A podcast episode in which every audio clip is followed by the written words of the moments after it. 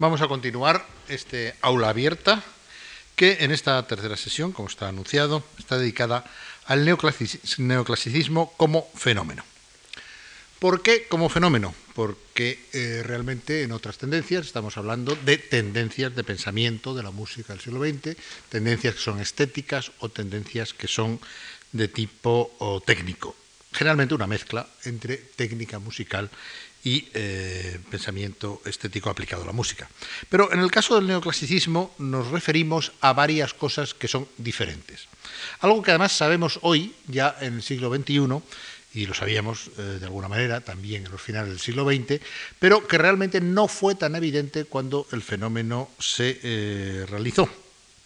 Porque, por un lado, nos encontramos con una corriente musical concreta que se da en los años 20 y 30 del siglo XX, que recupera de alguna manera una serie de elementos que tienen que ver con la música del clasicismo o más bien del barroco. Luego veremos la denominación, quizá eh, no es demasiado afortunada, la del neoclasicismo. Pero por otro lado nos estamos refiriendo también a una característica estilística que inunda toda la composición de todo tipo y de toda tendencia en unos determinados momentos de los años 20 y 30. Este segundo aspecto, digamos, del neoclasicismo no es eh, un aspecto que fuera tan evidente ni tan conocido y, de hecho, algunos tratadistas inmediatos sobre el particular hubieran rechazado esta posición. Pero es algo que, desde el punto de vista actual, no puede en absoluto eh, dejarse de considerar. De hecho, eh, también podríamos decir que el neoclasicismo tiene algo que ver con el periodo evolutivo de los nacionalismos. Y también veremos como muchos de los compositores que ya hemos mencionado dentro de los nacionalismos, por ejemplo, los vamos a encontrar también en el neoclasicismo. De tal forma que se podría decir que el nacionalismo de vanguardia evoluciona naturalmente hacia el neoclasicismo después de la Primera Guerra Mundial, si no fuera porque ello nos definiría solo una parte del fenómeno neoclásico. De otra manera, también se puede decir que el afán expresionista o impresionista, según lo miremos desde la órbita alemana o desde la órbita francesa, se queda pospuesto después de la ah, Primera Guerra Mundial y sustituido por un nuevo afán, por un lado lúdico y por otro lado constructivista. En ese sentido, se eh, puede decir que lo que el eh, neoclasicismo como tendencia intenta es una vuelta a ciertos principios de claridad. Principios de claridad desde el punto de vista de la construcción musical más que de la expresión musical. Sigue rechazando eh, de la misma manera que lo hacía ah, las tendencias de eh, tipo nacionalista vanguardista, pero en este caso mucho más claras las posiciones de tipo oh, romántico, como ya lo habían hecho también el impresionismo y el expresionismo, aunque los hemos descrito, el expresionismo sobre todo, como una consecuencia de un hiperromanticismo, y en todo caso intentan volver a estadios de la música, volver entre comillas, luego veremos que en unos casos entre comillas y en otros casos no, volver a un estadio de la música en el cual esos ah, valores de claridad, valores de forma y de técnica musical que es expresiva por sí misma y no por una expresión añadida de sentimientos eran importantes. Es decir, se vuelve a lo que se ha dado en decir que era la música del clasicismo. Hay algunos tratadistas, Manchlis, entre ellos, que proponen que el término neoclásico está mal usado y que realmente habría que decir neobarroco. En cierta medida es cierto porque muchos de los compositores que vuelven eh, sus ojos hacia esta tendencia lo hacen a elementos que están más en la música del barroco que en la del clasicismo. Pero esto sería también, eh, digamos, restringir el campo de acción del neobarroquismo o el neoclasicismo a un aspecto muy parcial, porque también hay elementos del clasicismo que están claros. En todo caso, eh, se ha dicho que es el mundo de los retornos, retornos A, y se ha señalado a Stravinsky como su principal autor y su principal responsable. Se ha hablado de los retornos de Stravinsky a Bach, a Haydn, a Mozart, a Tchaikovsky, eh, a otros compositores como Haydn, por ejemplo, eh, etcétera, etcétera. Es decir, clásicos y también barrocos. Pero también se puede hablar de otros compositores que no son Stravinsky, que por influjo de este autor hacen una especie de eh, señalamiento de los autores que les interesan en su tradición nacional a la hora de investigarlos. Y así nos encontraremos las proclamaciones en torno a la vuelta hacia Copenhague por parte de los franceses, eh, proclamación que por otra parte ya había sido hecha por Debussy, o en el caso de eh, los italianos, eh, las vueltas a Monteverdi, a otros autores, y en el caso de los españoles, las vueltas hacia el mundo de Scarlatti. Y subrayo lo Scarlatti antes que a Soler, porque en ese momento Soler no es tan conocido en España como lo puede ser en la actualidad, ni ha sido tan investigado, y realmente los autores con falla a la cabeza hablan más del fenómeno scarlatiano que del fenómeno soleriano, aunque andando el tiempo Soler vaya imponiendo su configuración eh, como influenciado por Scarlatti por un lado, pero como español por otro lado. De cualquier forma, esta visión, digamos, eh, neoclásica, neobarroca de la música se da a partir del fin de la Primera Guerra Mundial. Muchas veces se cita en los libros que eh, la primera obra neoclásica como retorno a Bach, porque se supone que es a Bach a lo que se retorna al principio, es, eh, la sonata para piano. Sonata para piano que está escrita en 1923 y que va sucedida por una obra aún más neoclásica en su estructura, como es el concierto para dos pianos, para dos pianos solo, sin ningún tipo de acompañamiento orquestal. Pero en realidad el tipo de vueltas al neoclasicismo es algo que está en el ambiente y es algo que se hace simultáneamente por parte de varios autores, no solo de Stravinsky, aunque la responsabilidad haya sido cargada en los hombros de Stravinsky. De hecho, cronológicamente se puede citar un intento de un jovencito también ruso, como es Sergei Prokofiev, que lo hace con su sinfonía clásica en los mismos años en lo que lo está haciendo oh, Stravinsky. De cualquier manera, eh, yo oh, que he citado el otro día en algunos elementos elementos eh, progresistas del nacionalismo, eh, del nacionalismo a Prokofiev, eh, voy a reservarme a este autor para la etapa del sinfonismo de tipo soviético y voy a insistir en este caso en el neoclasicismo, entre otras cosas porque es lo que en general se dice y es lo que en general se estudia a la figura de Stravinsky. Stravinsky que eh, de repente eh, hace estos retornos, que se dice, y parece que hace otro tipo de música. Veremos cómo esencialmente esto no es así, pero eh, de hecho la configuración musical evidentemente cambia con respecto a los grandes ballets de antes de la guerra o incluso a las obras pobres, entre comillas, pobres en cuanto a medios, de la propia, del propio periodo bélico, como es la historia del soldado. Y en 1919 Sergei Diaghilev encarga de nuevo un ballet a Stravinsky y quiere que utilice antiguos eh, motivos italianos. Surge así Pulcinella, eh, para voces y orquesta, en la cual Stravinsky eh, reacciona por así decirlo, porque no, diría yo que orquesta, ni que utiliza como temas determinadas obras eh, que él atribuye a Pergolesi, que de hecho en aquella época se atribuye a Pergolesi. Luego se ha sabido que eh, algunas sí eran de Pergolesi, pero que la mayoría eran de otros autores italianos de la misma época. Pero en realidad esto no tiene tanta importancia que los temas sean de Pergolesi o sean de otros autores, sino el hecho de que mm, de repente nos encontramos con una música basada en las músicas del barroco italiano, claramente basadas en ella, los temas se reconocen como tales, pero que al mismo tiempo lleva toda esa carga eh, de eh, los metros, las rítmicas uh,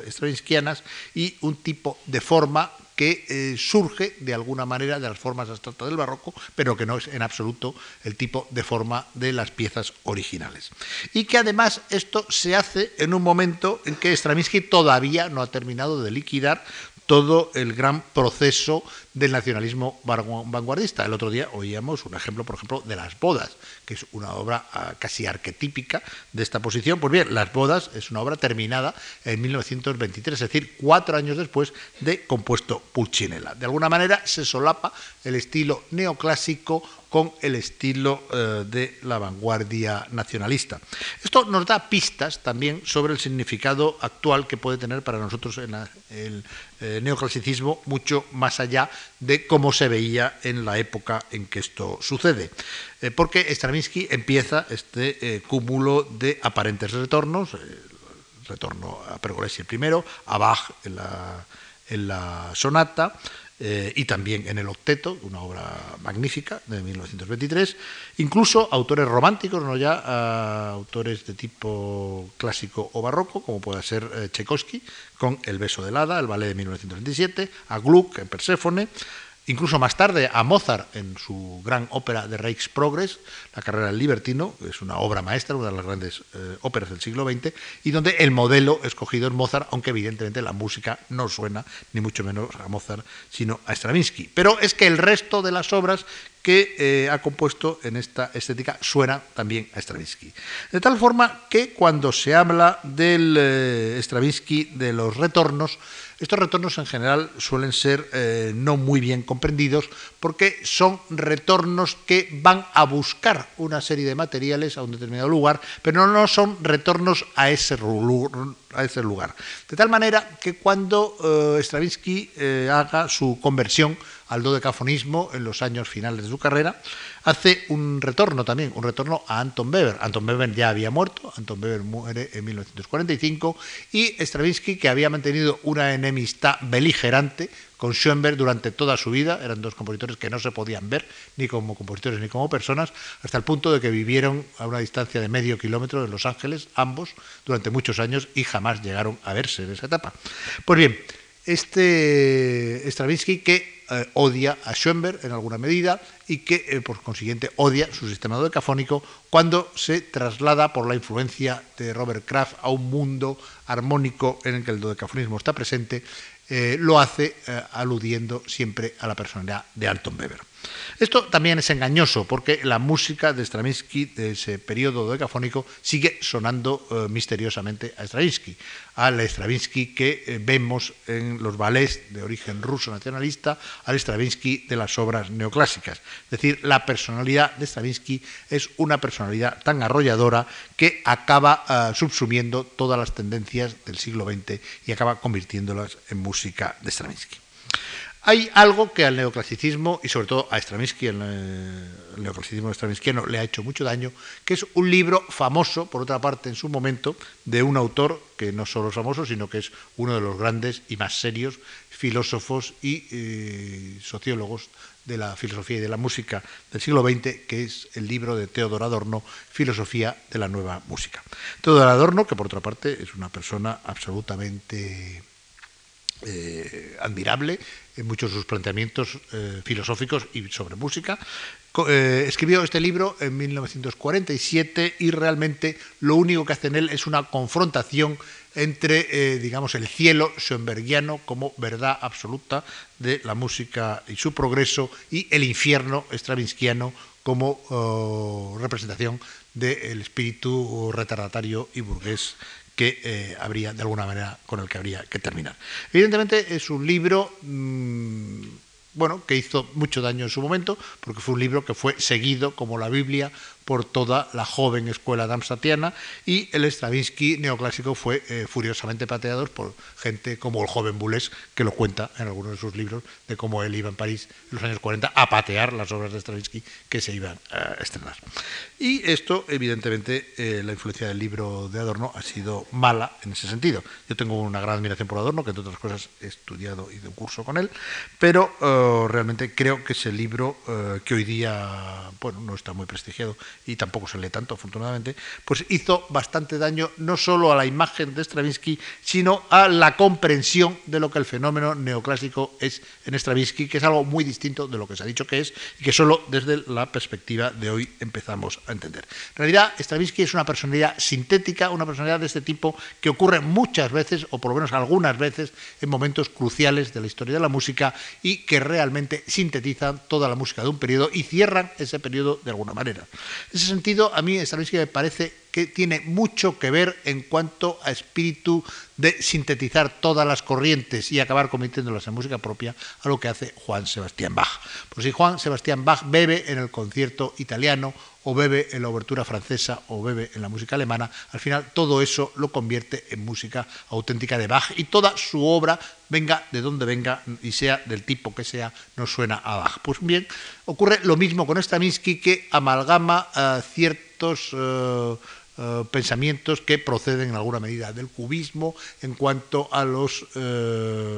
desarrollos rítmicos, ciertos movimientos que proceden del nacionalismo en cuanto a la integración en un futuro vanguardismo y los elementos en el neoclasicismo, como más tarde lo hará con eh, los elementos del serialismo, todo esto confluye en un todo que se llama Stravinsky, que desde la primera nota hasta la última que compone tiene una personalidad propia, suena a ese Stravinsky y además acaba convirtiéndose en uno de los grandes legales, legados, no solo musicales, sino culturales del Creo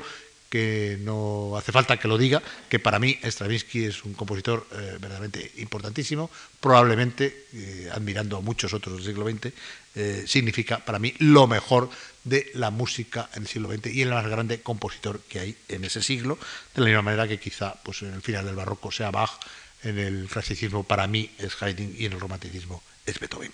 Y la referencia a Haydn no deja de tener su miga, porque hay uno de los retornos más importantes de Stravinsky, eh, creo que es el retorno a las formas claras, eh, aparentemente sencillas, pero extraordinariamente eh, desarrolladas de una manera nítida de Haydn. Y esto lo hace en algunas, eh, o en dos en concreto, de las sinfonías de los años 30. En una de una manera explícita y en otra de una manera implícita. Me estoy refiriendo a la sinfonía en tres movimientos y a la sinfonía en do. Obras que aparentemente son bastante diferentes en cuanto a su aproximación eh, expresiva y por otro lado, en cambio, son muy similares en cuanto a su descripción formal. En cuanto a su aproximación expresiva, y utilizo una palabra que a Stravinsky no le gustaba,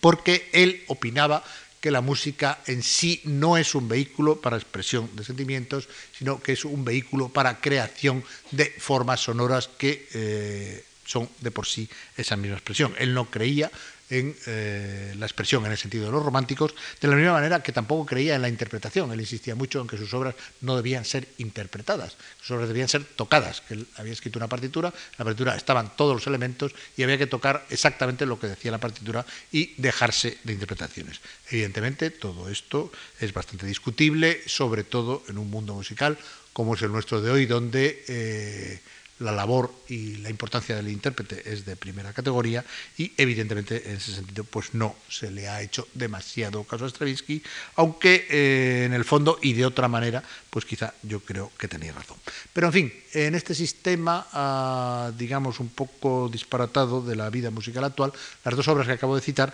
no son obras que se toquen demasiado siendo obras maestras absolutas. Tanto la Sinfonía en tres movimientos como la Sinfonía en do, que son las obras a las que se alude de alguna manera a la forma haindiana, pues realmente son obras que deberían figurar en los repertorios con mucha más frecuencia de lo que lo hacen. Pero desgraciadamente, quizá los directores de orquesta y los programadores de orquesta también pues son de las gentes con menos imaginación que existen sobre la Tierra, siempre programan lo mismo y cuando se acuerdan de Stravinsky, pues con un poco de suerte ponen el pájaro de fuego y si se trata de mostrar lo bien que sabe medir el director, hacen la consagración de la primavera. Pero se olvidan de que hay obras maestras como la Sinfonía en tres movimientos o la Sinfonía en do, como tantísimas otras obras que compuso Stravinsky, el concierto en re para violín y, orquesta, etcétera, etcétera. De cualquier manera, las diferencias entre la sinfonía ah, en tres movimientos. Y la sinfonía en do le vienen no tanto de la forma, sino como de la capacidad expresiva de los elementos métricos. El caso de la sinfonía en tres movimientos, sabéis que en unas conversaciones, una de las conversaciones con Robert Kraft, a él se le escapa que eh, es una obra compuesta en tiempos de preguerra y que todas esas inquietudes de esa sociedad convulsa se reflejan de alguna manera en esa música. Es algo que va en contra de los principios de lo que Stravinsky ha proclamado siempre, pero que él lo llega a decir en un anterior momento y que en cierta medida eso está dentro del ambiente sonoro de la sinfonía en tres movimientos. No así la sinfonía en do, que realmente es un riguroso ejercicio de forma sinfónica de forma sinfónica a la manera de Haydn, pero naturalmente sonando a Stravinsky y que realmente es un prodigio de equilibrios quizá en cuanto a sinfonía, la sinfonía más equilibrada que existe en todo el siglo XX.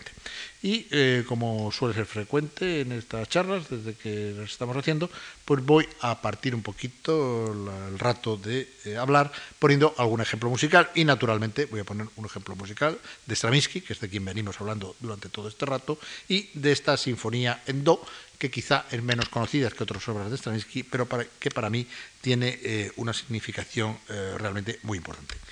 Como creo que una obra musical eh, oída en pequeños fragmentos no tiene demasiado sentido, que por lo menos hay que oír movimientos completos, puedes coger el tercer movimiento,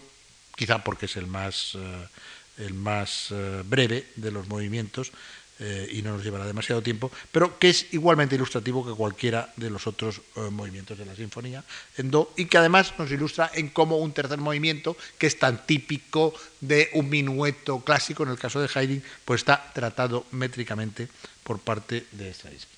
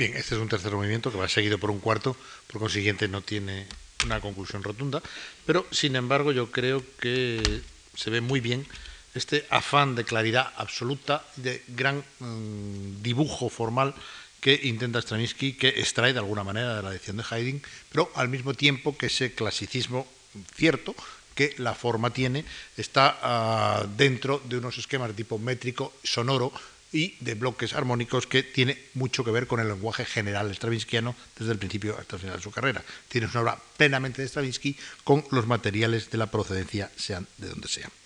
Evidentemente podríamos seguir hablando bastante del eh, neoclasicismo en Beethoven, eh, perdón, en Stravinsky y de sus oh,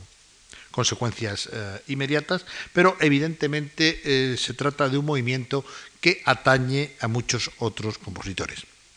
Hay que decir que podrían citarse también compositores de tipo nacionalista que hemos eh, visto ya anteriormente aquí, que de alguna manera están influidos por el neoclasicismo. Esto ocurre en alguna obra uh, bartokiana, claramente, conciertos de cero de piano, concierto para la orquesta, son obras de una tendencia generalizada ah, al neoclasicismo, no en el sentido de la tendencia histórica uh, eh, concreta del momento de los años 20. Pero de eso hablaremos cuando hablemos también de la influencia del neoclasicismo en la Escuela de Viena, pues a mi juicio también lo tiene. Pero evidentemente la primera influencia del Stravinsky neoclásico es sobre el entorno francés en que él vive en aquel entonces, y no solo francés, sino de la influencia francesa en las músicas, sobre todo del sur de Europa, que dependían mucho de lo que ocurría en la música francesa. ¿Y qué ocurría francesa? Pues en la música francesa eh, ocurría que Stravinsky de alguna manera había sido adoptado como propio, él además se nacionalizará después francés, aunque mm, más tarde también se vuelva a nacionalizar norteamericano, y eh, realmente lo que hay es un movimiento de los jóvenes músicos en torno al rechazo del impresionismo y de alguna manera sin recuperar por ello el tema del eh, romanticismo.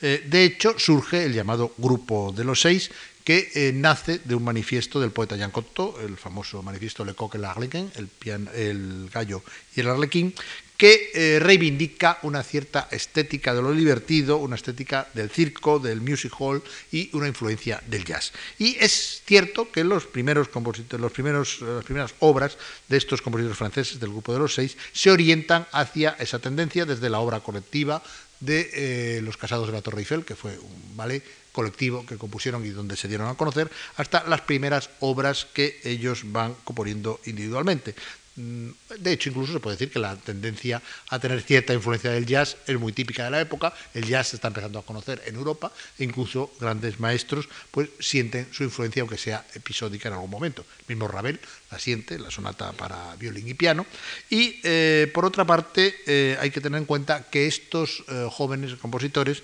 que son mm, de alguna manera alentados por las palabras de Jean Cocteau hacia esta estética ligera. Al mismo tiempo, ellos han admirado la música de un compositor extraño, eh, inclasificable y eh, que muere inmediatamente a principios de los años 20, que es Eric Satie. Eric Satie que ha mantenido el antiimpresionismo en plena oleada de visista y que ha practicado una música poco antes de la Primera Guerra Mundial, que es de las pocas que se pueden llamar estrictamente cubistas que hay en la historia de la música el ballet Parat, que está hecho con Picasso, es una música que tiene una significación en cuanto a su configuración sonora muy parecida a lo que en la configuración plástica significa el cubismo picasiano de aquella época. Pero este Satie, que ha realizado nada menos que Parat, inmediatamente después va a dar una obra eh, en 1918 absolutamente eh, despojada, absolutamente pobre en algún sentido, y eh, muy rica en implicaciones que tienen mucho que ver con lo que va a ser el neoclasicismo. Esta obra es Sócrates, un oratorio para muy pocos elementos, los que se utilizan textos clásicos de Platón en torno a la muerte de Sócrates y que realmente fue una obra que impresionó mucho a los jóvenes autores. Los impresionó además de una manera, digamos, a medio plazo, en el sentido de que estos primeros eh, esfuerzos de los jóvenes autores están, mm, que ya han oído la obra de, de Satie y que la admiran, están sin embargo más condicionados por la estética de Cocteau, hasta que el grupo empieza a caminar individualmente y cada uno por su lado. Por ejemplo, Darius Milhaud, uno de los compositores del grupo, va a Brasil como secretario de Paul Claudel, el gran poeta Paul Claudel, que es nombrado embajador en Brasil, embajador de Francia, y allí entra en contacto con la música popular brasileña que él eh, de la cual sentirá el influjo en varias obras, varias obras realmente eh, interesantes, como pueden ser las Saudades do Brasil para orquesta, El Boy sobre el Tejado, o sobre todo una obra que tiene influencia de Brasil por un lado y del jazz por otro, que es La creación del mundo. Pero eh, este joven Milló, que hace este tipo de cosas, como el joven Pulán, que hace también cosas de tipo divertido, van eh, desarrollando un tipo de escritura que intenta abundar en las fuentes de la música francesa histórica. Así, el giro que da Francis Poulenc en un determinado momento le lleva al concierto campestre, un concierto para uh, clavecín y orquesta en el que claramente está invocando los manes de Couperin y de los grandes músicos franceses del eh, 18. Por otro lado, eh, lo mismo ocurre con Honegger, que es un hombre más torturado, es un hombre con otras preocupaciones más grandilocuentes en algún sentido, que se pues, eh, por ejemplo, en obras como el oratorio Juana de Arco la Hoguera o en algunas de sus eh, sinfonías, la sinfonía litúrgica o la sinfonía di Tre Re,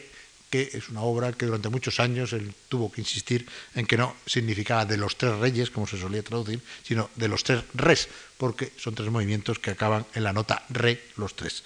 Eh, pero, anécdota aparte, digamos que de alguna manera la influencia stravinskiana se va imponiendo sobre la influencia, digamos, más divertida de... Eh, de Jean Cocteau. De hecho, a partir de finales de los años 20, estos compositores hacen una música mucho más seria, mucho más formal y mucho más eh, acercable a lo que son las formas del neoclasicismo, eh, consiguiendo además resultados extraordinarios en algunos casos, como por ejemplo la ópera Cristóbal Colón de Millo, quizá una de las grandes óperas del siglo XX, que es una ópera que no se representa prácticamente nunca, entre otras cosas porque es larga y de muy difícil montaje, eh, lleva muchos elementos, pero en fin, hay otras que también lo llevan y se representan. Podía hacerse un poco más. Y eh, también se puede citar pues, eh, una serie de tendencias que van disgregando el grupo desde la instalación, digamos, una profesionalidad muy cercana a lo que luego veremos, que es Hindemith en Darius Milhaud, hacia una cierta trascendencia neorromántica en el caso de Honegger. De hecho, hay dos libros que yo les recomiendo, uno de ellos está traducido en español, el otro creo que no, está en francés, que son eh, las memorias respectivas de Honegger y de Millot. Eh, el caso de Laura Honegger se llama Yo soy compositor, eh, está traducida en español. En el caso de, la, uh, de Millot se llama Ma vie mi vida feliz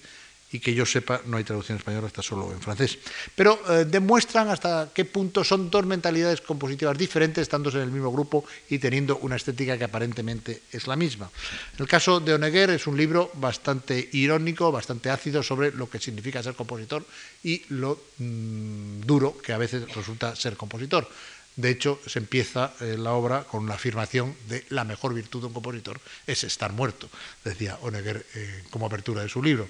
Pero, uh, en su contrario, eh, Millo titula su libro Mi vida feliz. A le hace feliz componer. ¿Por qué? Pues porque quizá Milló no se plantea la música en el sentido trascendente de de los, románticos, sino que se lo plantea, y en ese sentido es un neoclásico en sentido estricto, como una cosa profesional que tiene un sentido para los momentos en que esa música está uh, sonando. De tal manera que además eh, Milló compone mucho, llegó a componer cerca de 500 obras de todos los géneros, que incluyen sinfonías, óperas, eh, música de cámara, etcétera, etcétera, y realmente todas de, eh, hay algunas muy buenas, pero todas de un nivel bastante aceptable, y eh, no se replanteaba la reescritura de una obra, sino la utilización de la obra en el momento en que la obra había que utilizarla. En ese sentido, él era feliz componiendo y era feliz produciendo música, mientras que Honegger tenía un sentido trascendentalista de lo que era crear música y por consiguiente el rechazo social que la música nueva uh, producía, pues a él le afectaba de una manera que a mí yo no le importaba en absoluto. En ese sentido, los dos libros pues ilustran bien eh, la diferencia de mentalidad de dos compositores, que por otra parte, además Honegger era francés, pero tenía eh, podía tener si quería y la tuvo, de hecho al final la nacional suiza, estaba más protegido en Suiza, lo apoyaron mucho, etcétera, mientras que mi yo era judío, eh, ser judío en estos momentos previos a la Segunda Guerra Mundial eh, son malos, incluso en Francia, porque en Francia hubo un movimiento también, luego además Francia cayó bajo la influencia del Tercer Reich, etcétera, etcétera, y tuvo sus problemas en ese sentido. Pues bien, la música francesa del periodo y la música de los compositores que han mirado a Francia en ese periodo también eh, tiene una clara influencia del neoclasicismo. Así, un sinfonista netamente francés, como, que procede de la escuela Cantorum y de la escuela de Franck, pero que tiene unos rasgos neoclásicos, es por ejemplo Albert Roussel.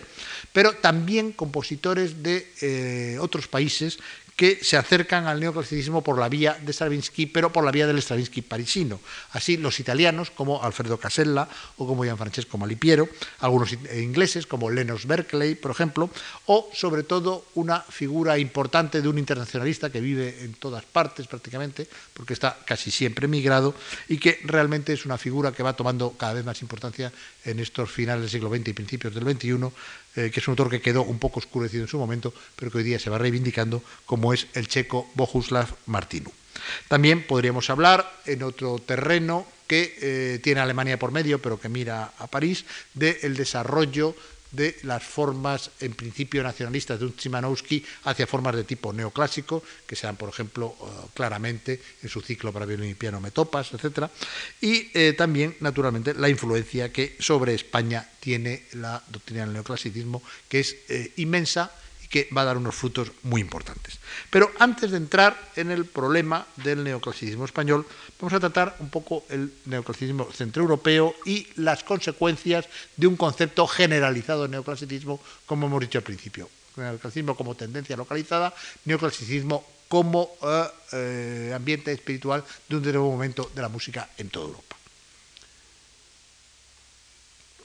Y eh, si la polarización que hace Adorno es entre la música ah, bárbaro-francesa, bárbaro por lo de rusa, de Stravinsky y la música ah, germánica progresista de Schoenberg, es simplista, es simplista también porque elude la realidad alemana del momento. En Alemania también se practica un cierto neoclasicismo de cercano en algunas posiciones al de Stravinsky, lejano en otras porque tiene su propia particularidad, es un poco como hablábamos del impresionismo y del expresionismo, pues igual ocurre con el neoclasicismo por un lado y con el neoconstructivismo alemán por otro, pero que evidentemente tiene uno de los grandes autores alemanes del siglo y de la historia uh, musical alemana, que es Paul Hindemith. Paul Hindemith que eh, está en los principios de una cierta, uh, un cierto acercamiento a la atonalidad, Después elude de alguna manera caer plenamente en lo atonal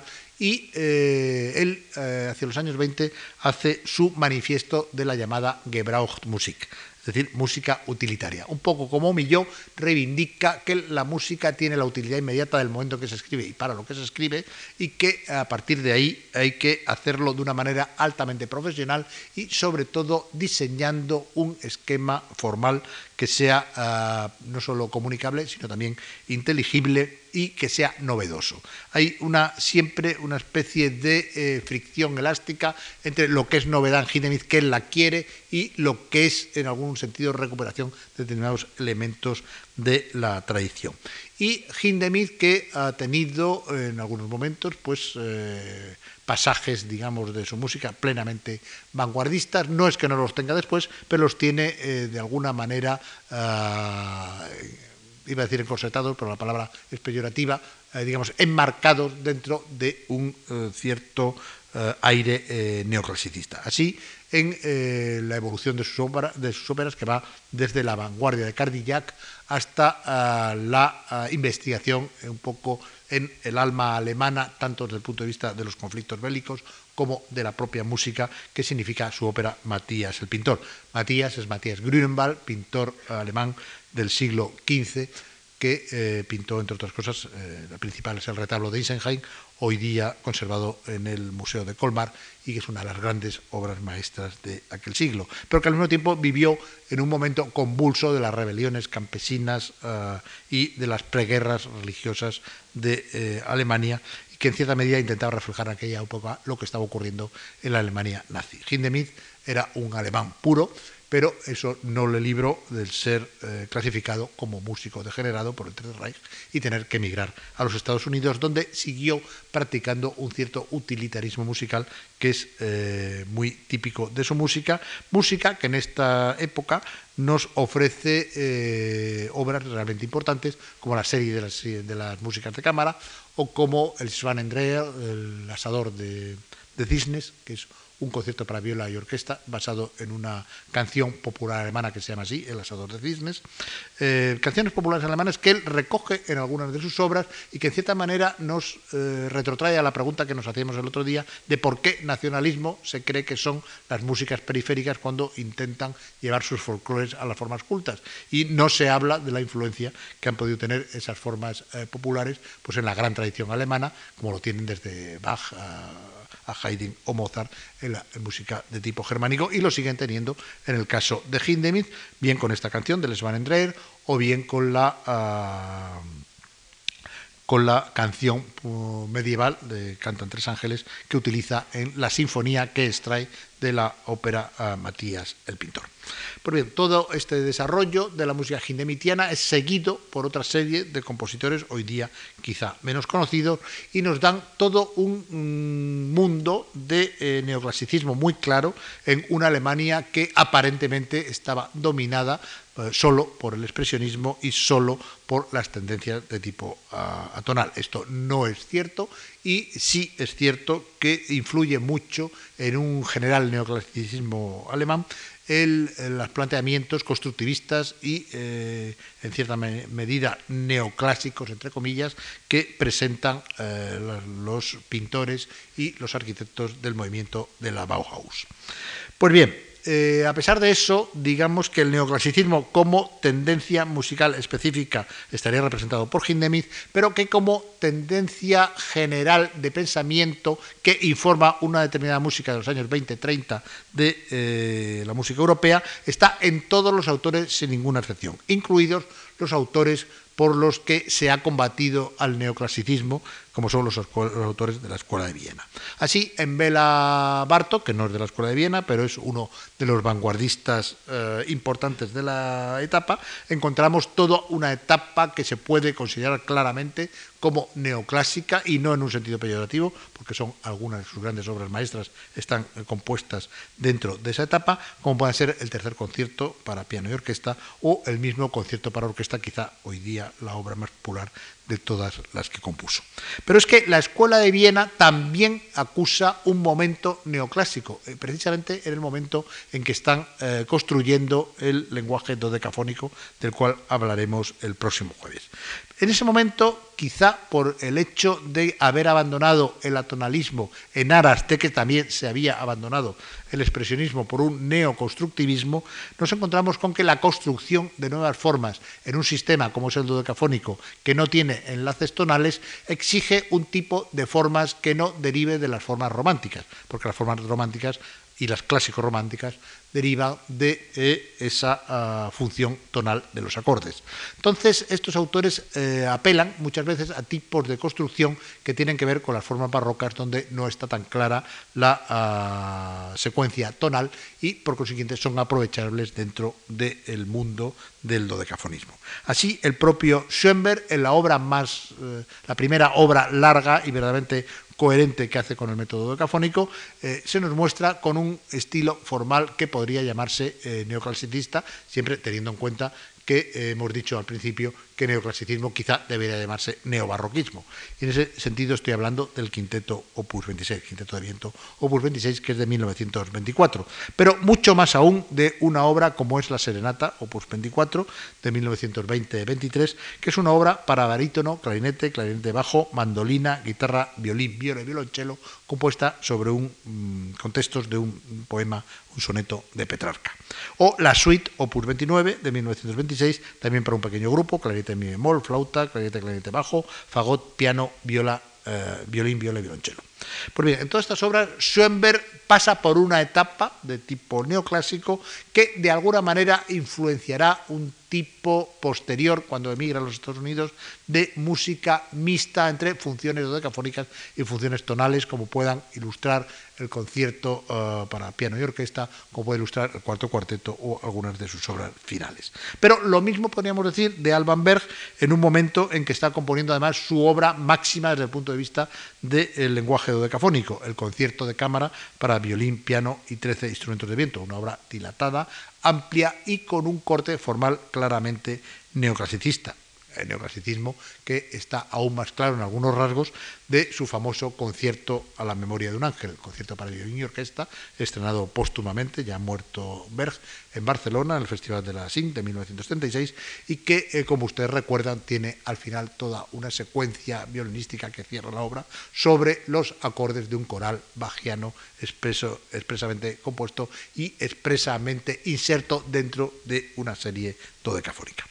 Incluso en Anton Weber, el autor más concentrado de la escuela vienesa, encontraremos algunos rasgos muy claramente neoclásicos en obras como eh, los cinco cánones del Opus 16, que son para soprano, clarinete y clarinete bajo, o en las tres rimas tradicionales del Opus 17, también para soprano, clarinete, clarinete bajo, violín y viola, e incluso en la obra eh, que es arquetípica en algún sentido de su uh, escritura dodecafónica, como esta Sinfonía Opus 29. Pero evidentemente son autores que nos vamos a encontrar mucho más eh, presentes en la próxima charla, aunque aquí que hablamos de neoclasicismo me gustaría señalar ese hecho de que incluso en un periodo netamente dodecafónico son autores que eh, tienen rasgos neoclásicos entendido como tendencia uh, general ideológica, no como uh, un momento uh, puntual de la estética musical que eh, está más representada por Stravinsky y los otros autores que hemos hablado. Evidentemente, el llamar neoclásicos a la Escuela de Viena se puede hacer en el 2001. Supongo que mi querido maestro don Teodoro Adorno me hubiera tirado algo gordo a la cabeza si en aquel entonces se me hubiera ocurrido eh, decirle que la Escuela de Viena tenía rasgos neoclásicos. Pues bien, ahora vamos a hablar un poco de lo que el neoclasicismo ha supuesto en España, porque en España creo que es uno de los países donde tiene una mayor importancia. ¿Y por qué tiene esa importancia? Pues lo tiene porque de alguna manera Stravinsky influye eh, de una forma realmente muy clara en la evolución de la música española desde el nacionalismo vanguardista hacia el neoclasicismo. Y naturalmente influye el Stravinsky neoclásico, pero también influyen determinadas doctrinas de la propia evolución del nacionalismo, incluido don Manuel de Falla, que eh, de alguna forma evoluciona desde un nacionalismo de corte impresionista hacia un nacionalismo de corte eh, neoclasicista cuando investiga más a fondo en las fuentes de la música histórica española y no solo de la música popular. Esto lo tenemos claro, por ejemplo, en obras ya a partir desde el sombrero de tres picos, pero en obras como el concierto, maravilloso concierto para clavecín y cinco instrumentos, o eh, como el retablo de Maese Pedro, y no hablemos nada de todo el inmenso trabajo que eh, realiza en Atlántida. Pero además porque Falla será el espejo de la siguiente generación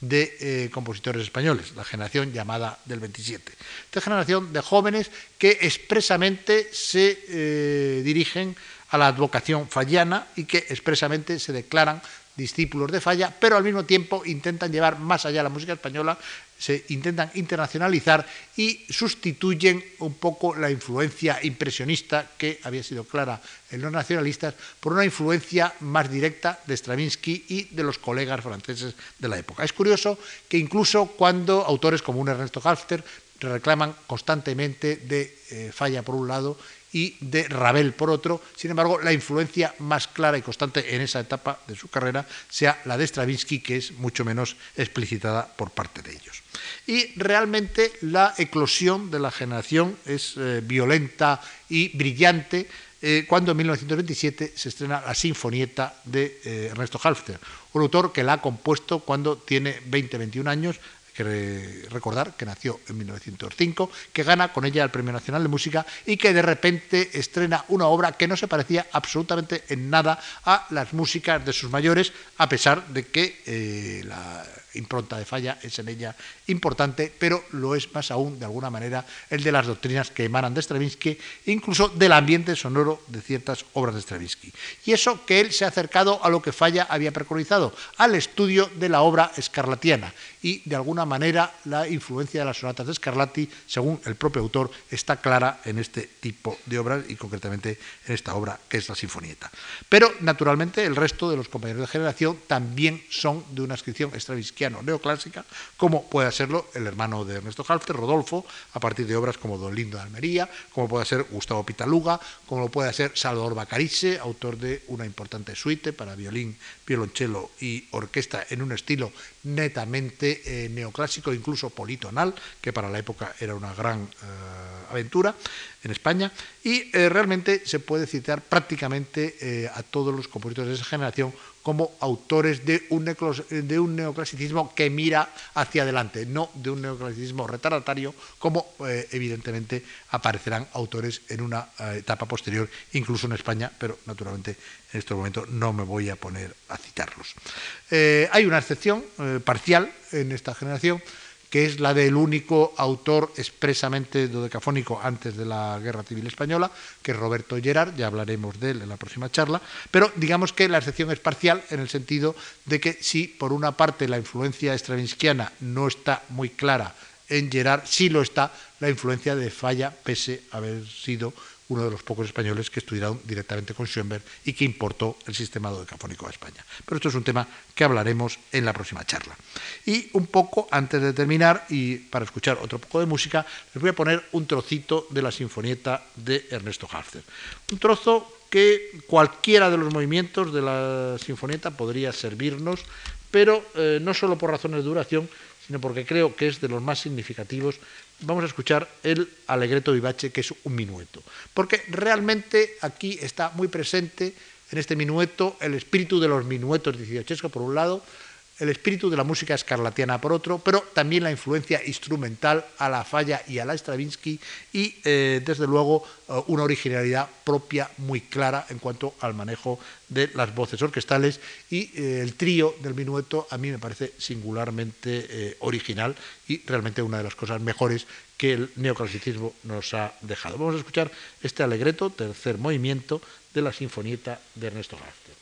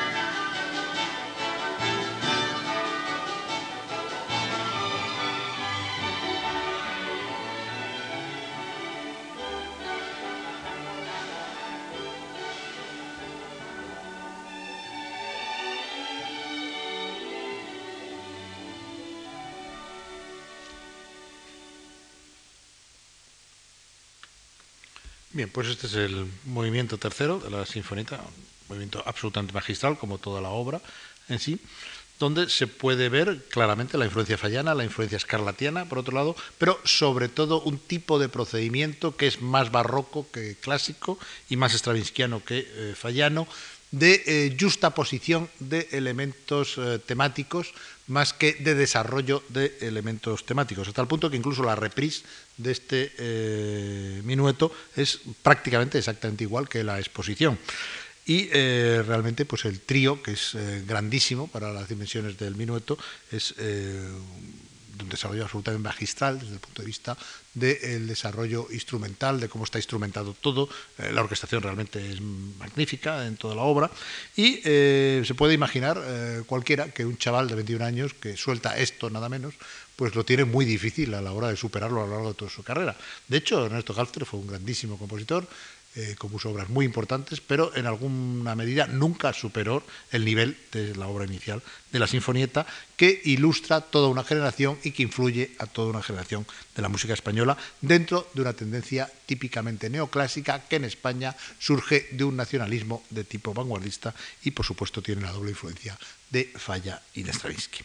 Así pues, de esta manera vamos a cerrar esta charla de hoy sobre el neoclasicismo en su doble sentido de tendencia histórica y de eh, movimiento de pensamiento que ilustra toda la música de un momento y a partir de aquí y enlazando con la charla de la tonalidad del otro día, vamos a entrar en la próxima dentro de una de las tendencias o por lo menos de las técnicas cruciales del siglo XX, como es el dodecafonismo, el dodecafonismo que lo he titulado para esa charla, dodecafonismo como utopía, y ya veremos por qué eh, me parece que fue en alguna medida una utopía. Muchas gracias por su atención y hasta el jueves.